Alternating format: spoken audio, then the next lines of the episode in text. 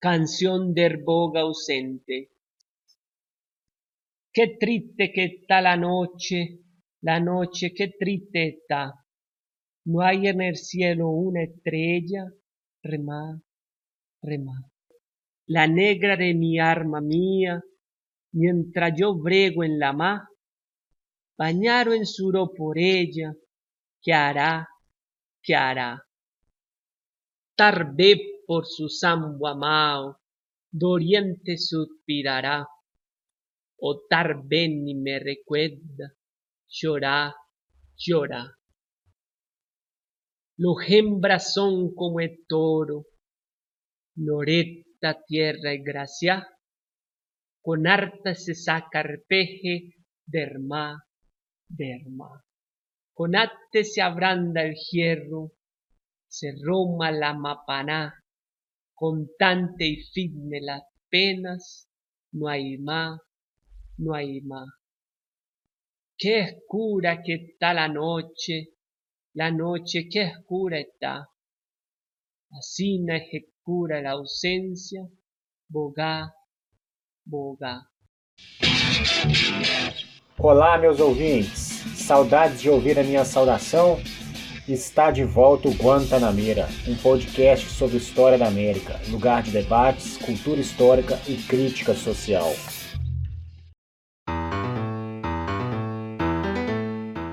Vocês acabaram de ouvir Diego Galidio recitando o poema Canción der Boga Ausente, de Candelário Obesso, um homem afro-colombiano que, ao longo do século XIX, ascendeu aos mais altos patamares da elite intelectual daquele país. O episódio de hoje é pautado num bate-papo muito legal que eu tive com o Diego, um colombiano residente no Brasil, especialista em literatura de seu país e um colega que, assim como eu, é fanático por futebol. Abre aspas, a única religião que não tem ateu. Aproveito para registrar aqui minha promessa de fazer pelo menos um episódio com os meus amigos lá do grupo Peladas Históricas. Alô, galera! Que saudade que eu tô de jogar um futebol, hein? Vou fazer um episódio com eles sobre o futebol na América Latina. Aspas mais uma vez para Eduardo Galeano. A história do futebol é uma triste viagem do prazer ao dever. Ao mesmo tempo em que o esporte se tornou indústria, foi desterrando a beleza que nasce da alegria de jogar só pelo prazer de jogar. O jogo se transformou em espetáculo. Lembro aqui da frase proferida no clipe oficial da música: é uma partida de futebol. Futebol é um ramo da arte, eu chamaria de arte popular. Vai ser um episódio chique, hein? Vamos juntos construir esse roteiro? Quem quiser contribuir, só mandar um alô que tá dentro. Enquanto dura a missa pagã, o torcedor é muitos.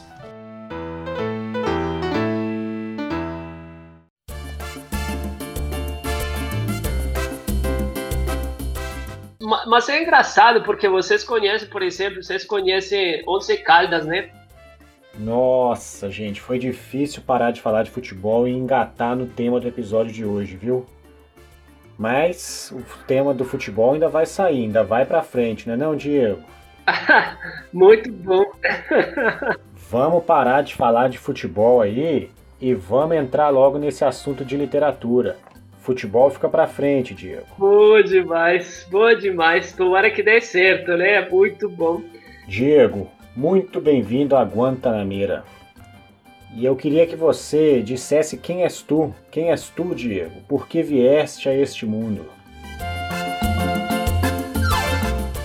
Oi, Matheus, beleza? Bom, Matheus, então eu vou te falar aqui se um pequeno resumo sobre mim e as minhas pesquisas, né? É, Matheus, meu nome completo é Diego Alejandro Gallego Guevara. Eu nasci em Pereira, uma cidade mais ou menos pequena, na Colômbia e estudei licenciatura em espanhol e literatura. Aí eu pesquisei é, um autor colombiano que na atualidade está sendo muito estudado, inclusive algumas referências está sendo a monografia que eu fiz, é, não porque seja excelente ou, ou, ou, uma coisa fora do comum, não, mas sim porque é, é foi uma das primeiras. Então, as pessoas que estão pesquisando ele vão encontrar alguns dados interessantes nessa pesquisa, né? Que legal, Diego. É, quem é esse autor e o que, que você pesquisou na obra dele? É, com Eli Ramírez, eu pesquisei a ideia de cidade, a imaginária, a literária, as cidades reais na literatura, né? É, então, sempre tem uma, uma relação entre contexto social, sociedade e literatura, né? Como falaria o Antônio Cândido. Poxa, Diego, você já está citando aí críticos da literatura brasileira. Fala pra gente, fala um pouco mais aí para mim, para os ouvintes, como é que foi esse processo de mudança aqui para o Brasil? É, aí no 2014 eu formei e no 2015 eu cheguei na cidade de São João del Rei para fazer uma pesquisa. Na verdade, não para fazer uma pesquisa, para fazer. Desculpa aí, Diego. Tava trocando a fita cassete do som aqui para tocar. Agora ela vai tocar por mais tempo. Para fazer uma pesquisa de um autor colombiano que se chama Hernando Tedes. Eu terminei aquela pesquisa no 2017 o que me interessava e eu queria mostrar com a pesquisa era a importância do contexto, como o contexto influencia ao autor para criar a obra, porque a obra de Teles, é, de certa forma, é contestatária para o período mais violento da Colômbia, que foi quando nasceram as guerrilhas. Diego, Pera aí, então, até pra gente pontuar algumas coisas são bem importantes, porque apesar de que a gente trocou uma ideia, você já tinha me apresentado esses autores enquanto a gente conversava preparando esse episódio, mas eu não sou especialista. E assim como muitos dos meus ouvintes também não são. Então, assim, o que, que eu estou pedindo para você? O que, que eu quero que você faça? Situa um pouco para gente quem são Eli Ramírez e Hernando Tedes, autores com os quais você trabalhou, se debruçou sobre a obra deles explora um pouco mais esse contexto literário destes autores? Sim, muito bem, sim. Então, é, bom, obrigado, Matheus, por me lembrar aqui. Bom, é, falando de Eli Ramírez, com Eli Ramírez tem uma coisa muito interessante. Primeiro que as pesquisas dele dispararam. Todo mundo está todo mundo não. Agora, no meio acadêmico, é, está sendo muito conhecido. E é muito importante porque ele está dando voz para as comunidades mesmo. O que aqui se conhecem como favelas, em Colômbia seriam as comunas ou as comunidades, né? E, e ele nasce num bairro, um bairro popular, criado por obreiros, o bairro Castilla, também o bairro onde nasceu o grande Pelé, desculpa, o grande Guita. Eu avisei que nessa conversa muita coisa girou em torno de futebol. Acho mesmo que deve organizar logo uma temporada: História, Futebol e Literatura na América Latina. Mas bem, para quem está por fora, Iguita foi um grande goleiro das últimas décadas defendeu a seleção colombiana por anos, reconhecido mundialmente por aquele movimento debaixo das traves em que ele pula para frente com as mãos indo em direção ao chão e com as solas dos pés ele faz a defesa. Só muito senso de posicionamento e espaço para fazer esse cálculo e conseguir defender assim em diversas ocasiões. Além disso, foi um goleiro também muito habilidoso com os pés. Meu desabafo aí para a geração 7 a 1, que acha que o ícone do goleiro do futebol moderno, aquele que sabe usar os pés e as mãos e sair jogando, é o Manuel Neuer. Prefiro muito mais o Eguita no meu time. Polêmico. Além de tudo, Iguita, como Rogério Ceni e Chilaver, quem lembra do Chilaver aí, hein, gente? Levanta a mão. Foi exímio cobrador de falta esse tal de Guita, além, é claro, de diversas presepadas que alteravam os placares, o que o tornou figura controversa, nunca esquecida entre os amantes do futebol. Mas, bom, nesse bairro popular nasceu Eli Ramírez, e aqui entra o mundo acadêmico é, teve bastante, é, teve que fazer bastante discussões para aceitar ele dentro do acadêmico. Por quê? Ele era um porteiro de um hospital. Ele não tinha uma formação acadêmica. E no meio acadêmico ele já estava sendo pesquisado como uma referência literária. Então, isso gerou muitas. É, é, não, não gerou muito confortabilidade para alguns intelectuais, né? Mundo acadêmico, enfim, o academicismo é, é, é, uma coisa complicada. Aí eh, chegou, eu esqueci o nome, tem um jornalista e escritor em Colômbia muito famoso que ele tinha uma revista eh, que se chamava Aquaramantina e nessa revista ele publicou por primeira vez Eli Ramírez e aí foi onde toda a Colômbia conheceu a Eli Ramírez. As poesias de Eli Ramírez são mais ou menos como falar, vou colocar um exemplo, é como falar, por exemplo, eh, dentro do poema, é como falar, é, aquela mina bundudinha, que é meio louquinha, certo? Ele usava aquelas palavras mais populares, né? Por falar de alguma forma, aquelas palavras bem mais populares. E isso no meio acadêmico foi um, foi um ponto de resistência muito grande, tá?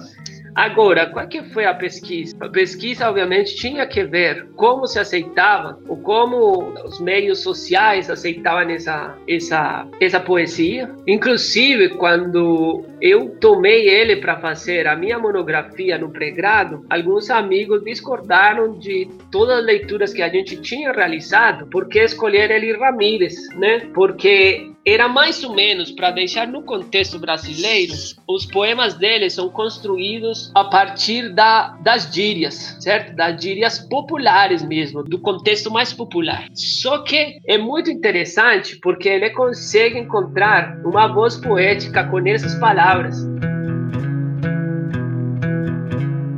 Chips and salsa. O que eu tive que fazer para tentar é, deixar ele dentro do meio social e poder pelo menos ser aceito na minha posição, né? Então, uh, para Eli Ramírez, eu falei da cidade literária, né? Quais são as cidades literárias? Cidades literárias são as cidades que existem na literatura. Por exemplo, Santa Maria, Dionete, de certa forma um pouco Macondo, certo? São cidades que existem dentro da literatura, mas que no espaço físico elas ou você tem que pesquisar muito bem ou não existem simplesmente, né? Como na, na Santa Maria de Onete, que tem inclusive todo o mapeamento da cidade, mas é da imaginação dele. Agora, cidade urbana, que seria justamente a cidade de Eli Ramírez, a cidade de Andrés Caicedo, outro autor colombiano que com 25 anos se suicidou. É um autor bastante interessante, também narrou muito a cotidianidade, a popularidade, com palavras muito populares e coloquiais, muito interessantes interessante. Então, existe, nesse caso, vamos falar que existe uma cidade urbana, certo? Que é o periférico, que são cidades que não só existem dentro desse contexto literário, existem também é, na realidade né? E existem cidades imaginárias que a gente simplesmente está na imaginação, né? Como, por exemplo, as cidades imaginárias de Calvino, as cidades imaginárias como hum, Atlântida, né? Que a gente imagina ela lá dentro de, de um espaço, né? Diferente. É, bom, já quem conhece a história da Atlântida e pode falar que existiu e tal, provavelmente vai ter outra argumentação, né? Mas dentro do literário, ela pode entrar como uma cidade imaginária, tá bom? Então, isso para eu poder falar de Eli Ramírez, nesse contexto, eh, eu tive que fazer tudo isso. Com Eli Ramírez, eu comecei a pensar que eh, eu tinha muita afinidade com aquelas leituras que fazem, de certa maneira, uma crítica social, fazem uma resistência. Eli Ramírez é importante, primeiro, por sua voz popular, é, pela representação de uma população diferente dentro de um espaço onde é muito pouco visibilizado, e também porque se marca uma violência, uma violência de sobrevivência, uma, uma, uma violência de insurgência, como falamos em espanhol, que é uma violência que se dá principalmente com é, a, a, os imaginários que se criaram a partir de Pablo Escobar, Medellín dos 70 e 80, que foi outra Colômbia, outra guerra, outra violência, mas que tem a ver um pouco com tudo. Então, essa aí seria mais ou menos Eli Ramírez, né? Matheus, você quer que eu fale do Hernando Tedes ou você tem alguma pergunta? Tá de brinquedo o time, cara? Claro que eu quero, Diego. Os dois. quero que você fale do TEDS, como tem uma pergunta. Aliás, não é bem uma pergunta, não, é mais uma sugestão de encaminhamento. Não, melhor, um direcionamento para sua fala. Acho que seria legal começar a enfocar na relação dessa literatura com o período de la violência. Como você bem apontou, nossa visão sobre violência na Colômbia é pautada no imaginário sobre Pablo Escobar, o cartel de Medellín e por aí vai. E como você disse, há outras formas de violência e ainda temos o período de la violência com V maiúsculo, que é aquele momento de muitas disputas políticas entre os anos de 1940 e 1950, antes da organização e ascensão das guerrilhas e mesmo dos cartéis de cocaína, e que teve um legado muito determinante na configuração política da Colômbia até os dias de hoje. Bom, principalmente com Eli Ramírez, vamos falar que se encontrou um período é, ele nasce num período de violência de bairro, é, um período de, de uma violência de sobrevivência, né? Uma violência de um processo já constituído, né? Agora, quando falamos do período da violência, ficaria muito mais interessante falar de Mando Tedes. Por quê? Porque com ele é, a literatura consegue dar um reflexo melhor do que foi aquele período. Porque uma coisa que a gente tem que deixar claro é que a violência foi um período entre 1948, foi um período entre 1948 e alguns autores dizem que 1953, outros vão falar que 1957. A opinião está dividida na, na parte histórica, né? Esse período de violência, ele foi principalmente entre conservadores e liberais, né? Bom, para falar da parte histórica. Em 1930, o Partido, Partido Liberal tinha ganhado todas as eleições até 1946. Foram 16 anos no poder. O Partido liberal estava 16 anos no poder. E no ano 46 ganhou a, as, as, as eleições o, o presidente Mariano Spina. E ele era a ala do ultraconservadorismo é, na Colômbia. O que acontece? No ano 48, tinha um cara que se chamava Jorge Eliezer Gaitán. Ele está na nossa nota de mil pesos colombianos, que seria tipo uma nota de um real, na mais baixa. E esse cara, ele estava se candidatando para ser o presidente. Ele era um caudilho mesmo, caudilho. Era assim, ele foi o que mais movimentou pessoas lá em Bogotá. Então, desde o ano 46, ele já estava, é, desculpa, desde o período do 48, ele já estavam com muito medo que aquele cara podia ser o presidente em 1950, quatro, depois dos quatro anos do do, do período é, conservador. Só que o que aconteceu? Em 1946, quando o presidente Mariano Spina ganhou as eleições, é, foi muito interessante porque esse presidente ele começou a financiar umas guerrilhas que se chamavam policias, né? se chamavam, espera que eu lembro, eu até anotei aqui, as, as, os policias chulavitas, e em algumas regiões do país tinha uns que se chamavam os pájaros, os pássaros, os pássaros. E a ideia deles, pagados com, com dinheiro público, dinheiro do Estado colombiano, era que essas, que aquelas milícias mataram, assassinaram as principais cabeças do liberalismo na Colômbia. E isso aí foi revolucionário, porque eles estavam realmente buscando cada cabeça importante, líder do liberalismo para ser assassinada. Então o que, que aconteceu? Aconteceu que as cabeças do liberalismo começaram a se esconder e a criar também guerrilhas, que essas guerrilhas liberais se chamavam bandoleiros, mas eh, não era, eh, não tinham como competir eh, em, questão de armas, né? Diego, fala do Bogotaço. Acho que é importante. Isso é interessante. Em, em 9 de abril de 1948, aconteceu uma coisa em Bogotá que podem pesquisar como o Bogotaço. Foi o período mais sangrento da história do país e, a partir desse momento, se apresenta um período conhecido como La Violência, com V maiúscula, né? Vocês falam com V. Para a gente é impossível fazer diferença entre B e V. Mas então a V maiúscula, La Violência, né? A violência. E esse período, ele vai ser um período extremamente violento, porque a partir daí, daquela revolução do 9 de abril de 1948, quando assassinaram em praça pública ao candidato do Partido Liberal, Jorge Eliezer Gaitán, a partir desse momento, Colômbia entrou em uma guerra civil. Aí era quase que era para deixar assim claro, você era um conservador, saía na rua com camisa azul, provavelmente um liberal com camisa vermelha ia te agredir. E era todo o contrário. O você era um conservador, desculpa, um liberal que saía na rua com camisa vermelha e um liberal, desculpa, um conservador ia te agredir. Então começou uma guerra civil por questões políticas mesmo. Tem um autor colombiano que se chama William Ospina, no livro que se chama Donde está a franja amarilla? Porque nossa bandeira amarelo, amarelo, azul e vermelho. Aí ele quer perguntar onde está a franja, aquela faixa amarela.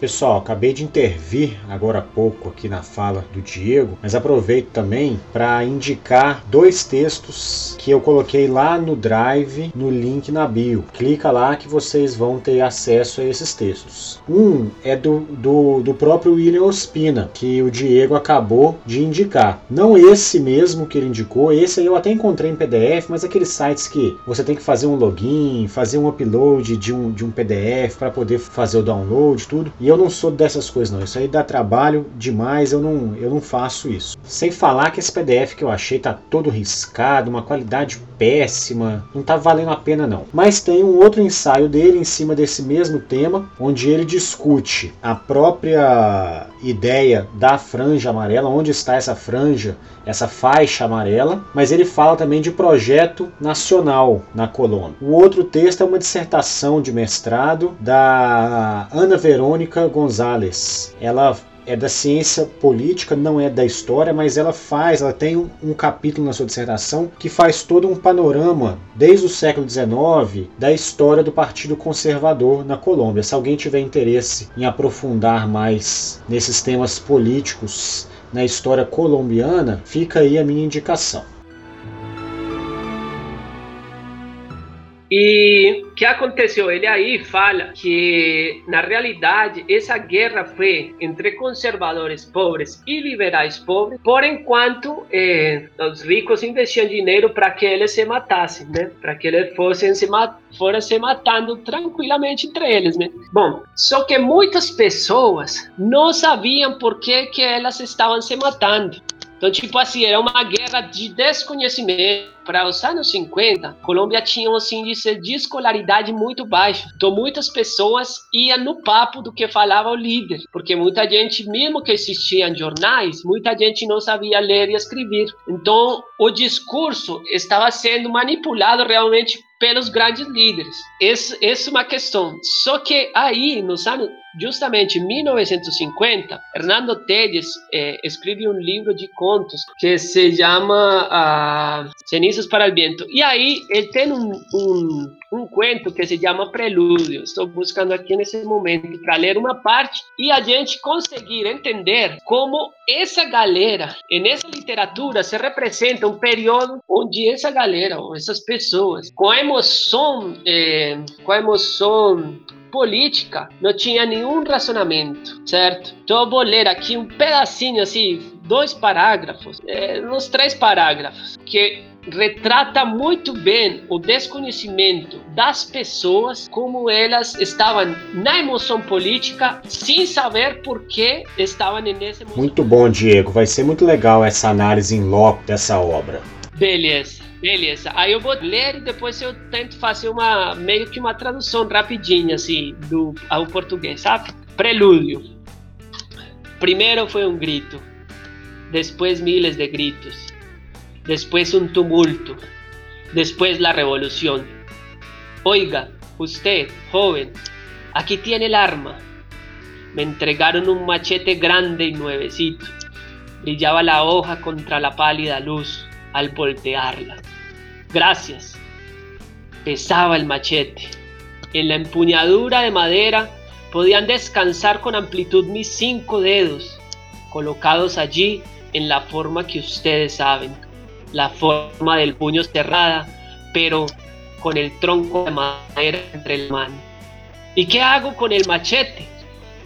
É muito, oh, é muito interessante, porque ele está falando assim: a revolução está aqui do meu lado, me dando um, um facão, que é um machete, me dando um facão, o que, que eu vou fazer com isso? Tipo assim, ele já, te, ele já está armado, mas ele não sabe o que está acontecendo. Aí ele pergunta: e que eu faço com o machete? O que eu faço com o facão? Aí ele fala: o grupo se alejava e o homem que me lo havia dado já ia calle arriba a la cabeza de sus amigos. Señor, ¿qué hago con el machete? Pregunté desesperado. Ni él ni los demás me oyeron. Todos gritaban energúmenos violentos. Mi grito se perdió así en el aire. La gente llevaba superpuesto sobre su rostro el rostro de la revolución, ira y miedo, rojo y blanco. A mí me había cosido la revolución en plena calle, cuando estaba parado frente a la vitrina de una bizcochería en la gran avenida. Un minuto antes que yo hallaba con las manos desnudas en la actitud del desespero, del que no tenía empleo, del que tiene un poco de hambre, imaginando la posibilidad de que algún día yo pudiera entrar a esa tienda y comerme minuciosamente uno después de otro todos los bizcochos de la vitrina. Un minuto después, la revolución me hacía el obsequio de un machete. ¿Para qué? Yo no sabía para qué. E é muito interessante, é só uma parte aqui do conto. É muito interessante porque ele deixa claro que a revolução está na frente dele, ele já está armado, já faz parte da revolução e ele não entende por quê. Ele não está sabendo por quê, nem sequer tem uma posição política, né? Aí é muito interessante porque no final do, do conto, só para dar um spoiler aqui rapidinho, no final do conto, ele busca uma desculpa para se sentir dentro da revolução. E ele aqui já falou que como seria a vida se ele tivesse, a, a tivesse fome, eh, se tivesse sem emprego, né? E aí esse imaginário, ele encontra uma pessoa que estava também em frente da vitrine de pão. E em frente da vitrine de pão, o cara estava olhando para roubar um pão, um biscoito, pão, um biscoito, uma coisa assim. E é muito interessante, muito mesmo, porque tem um momento que o cara que está olhando para a vitrine vai pegar o pão ou o biscoito, eu não lembro direito se é um pão ou um biscoito, acho que um biscoito, vai pegar um biscoito e o cara que deram no facão para ele fala assim: se você pega esse biscoito, biscoito, eu te mato. Ou seja, ele aprontou, ele, ele buscou uma necessidade de violência, ele buscou um momento para se sentir parte dessa revolução. Então, o cara olhou para ele e continuou a pegar o biscoito. Quando ele pegou o biscoito, ele assassinou ele. Então, aí ele já faz parte da revolução. Aí no final do conto ele vai narrar que está tudo, bom, uma descrição física, né, do espaço e tal, está tudo cheio de água, lodo, muita gente gritando e tal. Aí ele vai falar assim: "El lodo e el agua se tiñeron fugitivamente de sangre. La vitrina estaba por fin abierta, pero una sanción de náusea me había quitado el hambre y con el hambre el deseo de saciarme hasta el hartazgo.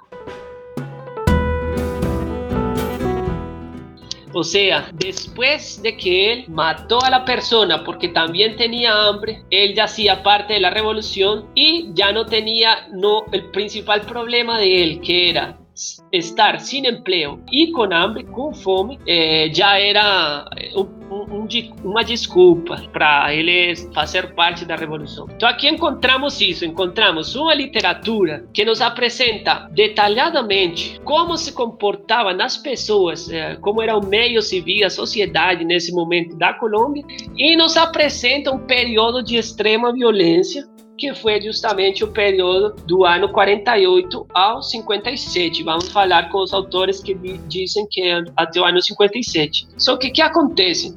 No ano 57, os conservadores e liberais se juntam e falam assim: vamos fazer um frente nacional, uma frente nacional. E o que, que é uma frente nacional? Essa frente nacional era que um período dos conservadores e outro período dos liberais. Esse período foi importante porque, de certa forma, essa violência acabou com o Frente Nacional, ou seja, o período da violência com V maiúscula acabou com a criação do Frente Nacional. Só que o que acontece aqui que é muito importante? Com a acabada dessa violência e a criação do Frente Nacional estava limitando a que só ia ter poder os liberais ou os conservadores. E isso foi o, isso foi o pior momento para nosso país. Dali em diante, cada vez mais foram suprimidas liberdades políticas, acerradas desigualdades sociais, e do fim de uma violência de insurgência nasceu a violência ideológica e dela decorrência a violência de uma guerra pelo controle do Estado.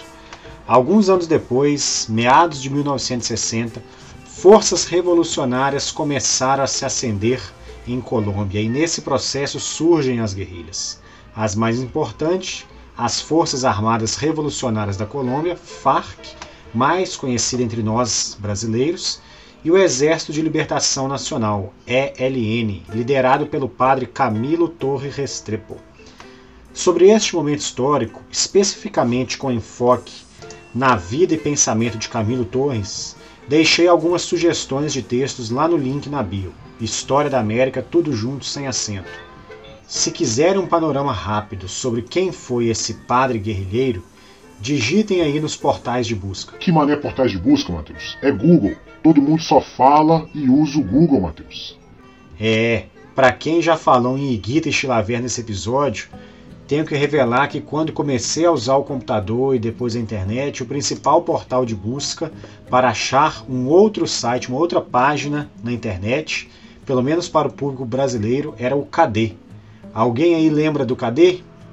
Bem, quem quiser saber mais do Padre Camilo Torres, além dos textos que indico no link na bio, digitem no Google Padre Camilo Torres, uma figura incômoda para a direita e a esquerda. É uma reportagem traduzida pelo portal Instituto Humanitas Unicinos, que faz um panorama rápido e geral sobre o ELN e Camilo Torres. Pois bem, Diego, se você me permite, gostaria de voltar lá naquele autor do poema que abriu esse episódio, Candelário Obesso. Sei que você tem trabalhado muito em cima da obra dele, inclusive traduzindo alguns de seus poemas, não só para espanhol, pois ele tem uma forma de escrita, uma gramática própria que está intimamente associada à linguagem da sua região de origem, mas também a tradução ao português. Bom, é, Candelário Vez é uma figura muito interessante em Colômbia. É, primeiro, porque também em Colômbia existe todo o preconceito né, daquele, daquela pessoa negra que está se movimentando na elite intelectual, que ainda pode machucar ainda mais os sentimentos da, do, dos preconceituosos, né, um negro na elite. É, mas é muito interessante, mas também é muito difícil falar profundamente, porque a vida e a obra de Candelário Vesso também ele fica um pouco desconhecida. Então, é, é, Candelário Vesso nasce em Monpós, que é uma região muito pobre, é, perto do Rio Magdalena, o primeiro rio, o maior rio da Colômbia, o Rio Magdalena, e, e ele ficou principalmente conhecido por um livro que se chama eh, Cantos Populares da Minha Terra, Cantos Populares de Minha Terra, publicado em 1877. Esse livro tem uma leitura extremamente difícil, inclusive para gente que fala espanhol, que é do interior, enfim, ou mesmo para a capital. Ele é, é um livro muito difícil porque o que ele fez foi pegar todo o discurso, é, toda a oralidade da população dele e levar para a escrita. Então tem palavras que não existem realmente no espanhol é, formal ou que estão de certa forma cortadas ou, ou tem, está, ele está ref, fazendo um reflexo da oralidade Então, nesse sentido, é muito interessante. Agora, quando você lê Candelário Obeso, você fica com um sentimento, um sentimento que você não sabe se ele estava muito ligado na sua comunidade negra, na luta da população negra, mas também fica o sentimento que você não sabe se ele era um negro, mas ele gostava de pertencer a uma elite branca, sabe? A dedicatória do poema ao senhor Rufino José Cuervo, né? E a Miguel Antônio Caro, que eles foram na atualidade, eles são os fundadores do Instituto Caricuervo, que são é, é, nossa, é como falar, nossa academia da língua colombiana, sabe? São os principais na língua colombiana.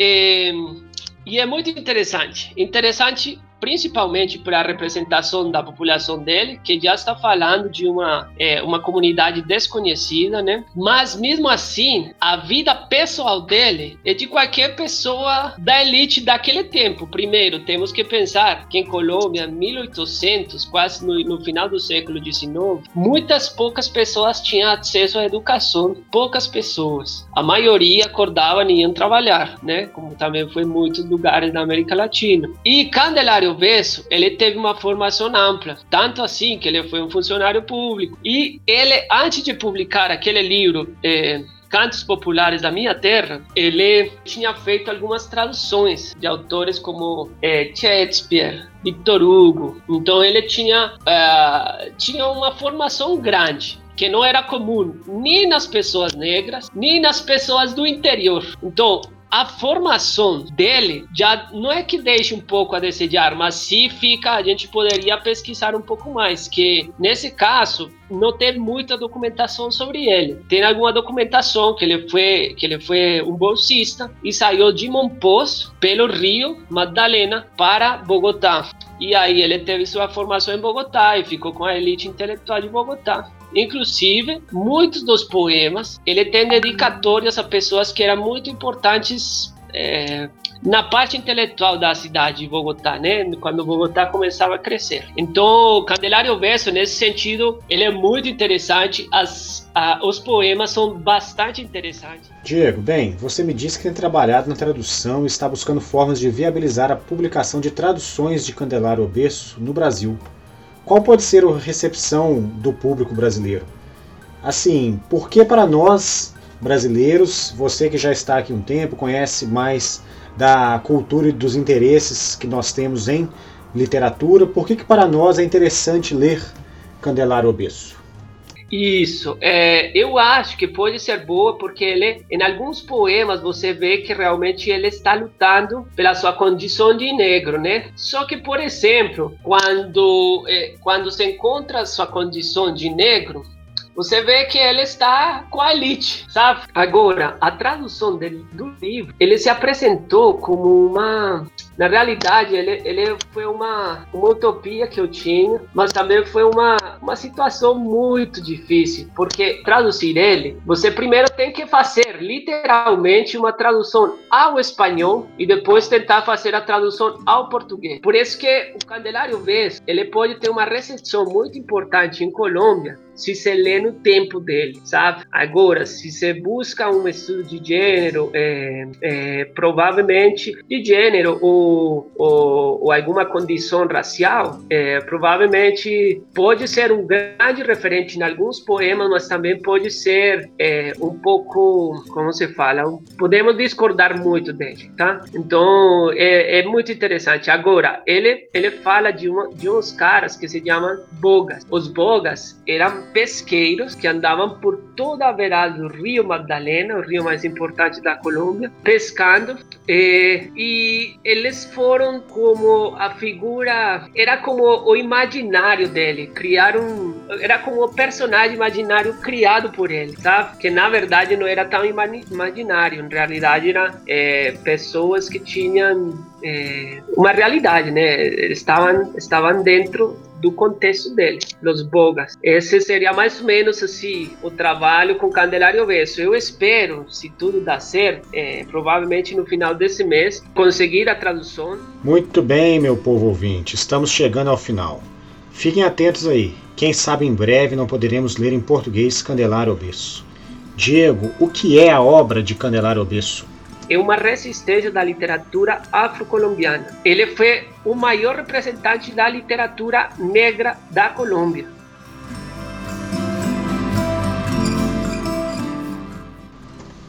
É isso aí, pessoal. Lembrando que tem textos no link na bio, alguns inclusive sobre a literatura feminina afro-colombiana.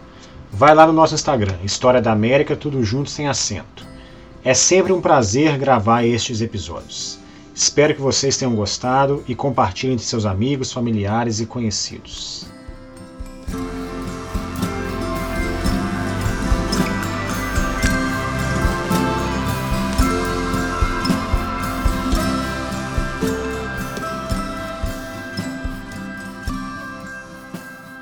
Qual música você quer ouvir? A tia da taladeia.